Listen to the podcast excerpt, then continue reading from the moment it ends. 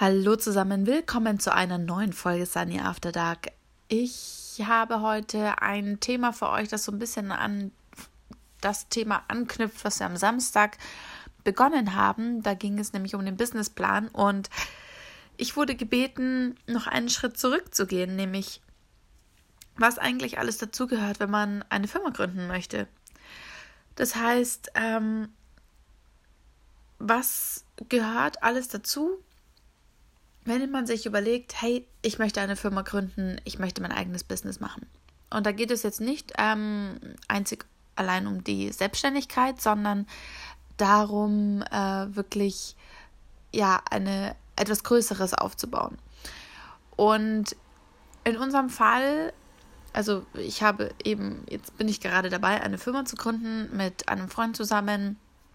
Wir bewegen uns im Online-Bereich und als wir den Entschluss gefasst haben, eine Firma zu gründen und es nicht über unser Privatgewerbe zu machen, ähm, waren die Gründe, dass wir größere Kunden bekommen haben, die nicht mit Freelancern zusammenarbeiten können auf einer rein rechtlichen Ebene. Das heißt, die Rechtsabteilung im Unternehmen meinte, hey, pass auf, mindestens eine GmbH muss das Ganze sein. Das hat einfach was mit Sicherheiten zu tun, die sie ähm, für sich haben wollen. Ähm, und Freelancer, ja. Ähm, ich glaube, da gibt es schon genug Gerüchte darüber, äh, was von Zuverlässigkeit bis hin, dass man die, die Aufgaben vielleicht nicht stemmen kann, weil man eben alleine ist. Ähm, lauter solche Sachen. Also für die ist das einfach eine Sicherheit, dass das Projekt wirklich umgesetzt werden kann, weil man eben die Manpower hat und weil man da ein gewisses Projektmanagement dahinter hat. Und damit wir mit solchen Firmen zusammenarbeiten können, haben wir eben gesagt, okay, jetzt lohnt es sich für uns, eine GmbH zu gründen und um eben den Kunden diese Sicherheit zu geben, die sie eben brauchen. Und was das bedeutet, ist, dass wir wir haben ja schon vorher zusammengearbeitet, also quasi uns ähm, Aufgaben geteilt, je nachdem, welche Expertise gefragt war. Und jetzt haben wir beschlossen, quasi, dass wir beide Geschäftsführer sind von einer Firma, die eben aus zwei Leuten besteht, nämlich uns beiden. Und ähm, die, die erste Frage, die man sich stellen muss, ist eben, was für eine Unternehmensart, welche Unternehmensform möchte man denn gründen? Ja, da gibt es ganz unterschiedliche Varianten. Ähm, eine GBR, eine GmbH, eine UG, wobei eine UG einfach nur die Vorstufe ist zu einer GmbH, beziehungsweise eine 1 Euro GmbH, sagt man auch. Und ähm, Aktiengesellschaften, alles drum und dran. Es kommt immer darauf an, welche, welche Bereich ihr abdeckt und ähm, was ihr vorhabt mit eurem Business. Für uns waren die zwei Optionen die GBR, also die Gesellschaft bürgerlichen Rechts, und die GmbH,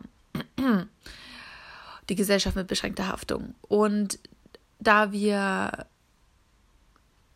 jetzt nicht das Startkapital von 25.000 Euro ähm, direkt parat hatten, das kann man, glaube ich, einfach so sagen, ähm, haben wir beschlossen, die OG zu gründen. Ähm, das ist quasi die 1 Euro GmbH, das heißt, man braucht ein Stammkapital von einem Euro. Ähm, hier gleich eine kleine Side Note dazu.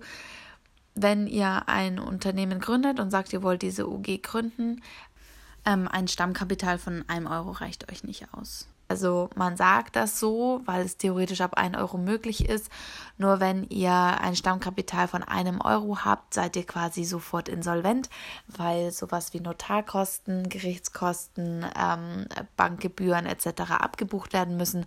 Das heißt, mit der allerersten Abbuchung seid ihr schon im Minus und äh, das wollen wir ja nicht. Ähm, deshalb eine kleine Empfehlung von mir. Ähm, schaut, dass ihr mit einem Stammkapital von 1500 Euro startet. Damit sind die, die gröbsten Kosten gedeckt und ihr seid nicht sofort wieder am, an der Nullgrenze. Ja, ähm, das nur so als kleiner Tipp von mir. Genau, und äh, die Alternative wäre eben die Gesellschaft bürgerlichen Rechts gewesen. Die kam für uns nicht in Frage, ähm, weil wir bezüglich der Haftung einfach sicher sein wollten. Ähm, bei der Gesellschaft bürgerlichen Rechts ist die Haftung nicht, ähm, also man haftet nicht nur mit dem ähm, Unternehmensvermögen, sondern auch mit dem Privatvermögen. Ähm, das heißt, falls ähm, eine Klage gegen jemanden eingereicht wird und man irgendeine Strafe zahlen muss, dann wird nicht nur das Geld, was im Unternehmen liegt, gepfändet oder quasi dafür hergenommen, sondern eben auch das Privatvermögen. Und um uns als Privatperson zu schützen, haben wir eben gesagt, wir nehmen lieber die UG, weil damit haften wir nur noch mit unserem Unternehmensvermögen und nicht mehr mit unserem Privatvermögen. Und das war uns persönlich sehr wichtig und deshalb haben wir uns eben für die UG entschieden. Ähm, gerade im Online-Bereich gibt es einfach viel zu viele ähm, Fallen, würde ich mal sagen, und viel zu viele Änderungen und viel zu viele Schlupflöcher, die irgendwo gesucht werden, dass es uns das Risiko einfach zu groß war, uns darauf zu verlassen, dass wir mit unserer ähm, ja, pflichtbewussten Art wirklich alles abdecken, was, was anfallen kann. Ja, also man kann sich noch so viel Mühe geben, irgendjemand findet immer ein Schlupfloch, ja. Und dagegen wollten wir uns zumindest mit unserem Privatvermögen absichern. Und deshalb haben wir uns für die UG entschieden. So, was bedeutet es nun, eine Firma zu gründen? Das heißt, ähm, der erste Schritt ist, ihr meldet euch beim Notar. Oder beziehungsweise man fängt eigentlich schon früher an, man überlegt sich ähm, einen Namen für die Firma. Und wenn ihr den Namen habt, dann lasst ihr prüfen, ob der Name mit der Firmierung so passt und äh, lasst eben diese firmenrechtliche Zulässigkeit so ein bisschen bestätigen und damit auch ähm, ein Stück weit bestätigen, dass ihr diesen Namen verwenden dürft. Das haben wir gemacht. Damit äh, sind wir zum Notar gegangen und der hat uns einen Vertragsentwurf zugeschickt. Parallel haben wir schon einen Termin bei der Bank ausgemacht. Das heißt, wir sind zum Notar hingegangen, haben den Vertrag unterschrieben, sind damit direkt zur Bank gegangen, haben dort ein Konto eröffnet. Mit, mit der Eröffnung des Kontos ähm, überweist ihr die Stammeinlage, also die mindestens 1500 Euro, wie ich euch empfehlen würde. Und wenn ihr den Kontoauszug habt von, von diesen 1500 Euro, also bis dahin seid ihr übrigens noch eine UG in Gründung, damit geht ihr dann zum Notar und dann könnt ihr mit, ähm, also der kann damit mit dieser Bestätigung, dass diese Stammeinlage getätigt wurde, kann er euch im Handelsregister anmelden und ihr könnt den Notar bezahlen, ihr könnt die Bankgebühren bezahlen, die Gerichtskosten bezahlen. Und genau. Dann, ähm, wenn diese Handelsregistereintragung erfolgt ist, dann muss man auch nochmal zur Bank gehen und es nochmal bestätigen lassen und tausend Unterschriften, Proben abgeben. Ähm, das ist dann sehr äh, ja, aus meiner Sicht kompliziertes Verfahren, aber definitiv notwendig. Und genau, dann äh, seid ihr schon auf dem guten Weg, ähm, die Firma gegründet zu haben. Und was wir jetzt noch gemacht haben, wir haben uns direkt einen Steuerberater gesucht, weil wir einfach uns beide nicht gut bei Steuern auskennen. Das heißt, wir hatten einfach zu viel Angst, was falsch zu machen, was zu vergessen, was nicht zu beachten und dann am Ende so einen riesen Rattenschwanz an Ärger ausbaden zu müssen, das war es uns nicht wert. Deswegen haben wir uns dafür entschieden, direkt uns eine, einen Steuerberater zu holen, der einfach für uns sicherstellt, dass wir nichts vergessen, dass wir alles beachten ähm, und bei der Steuererklärung dann einfach keine Fehler passieren.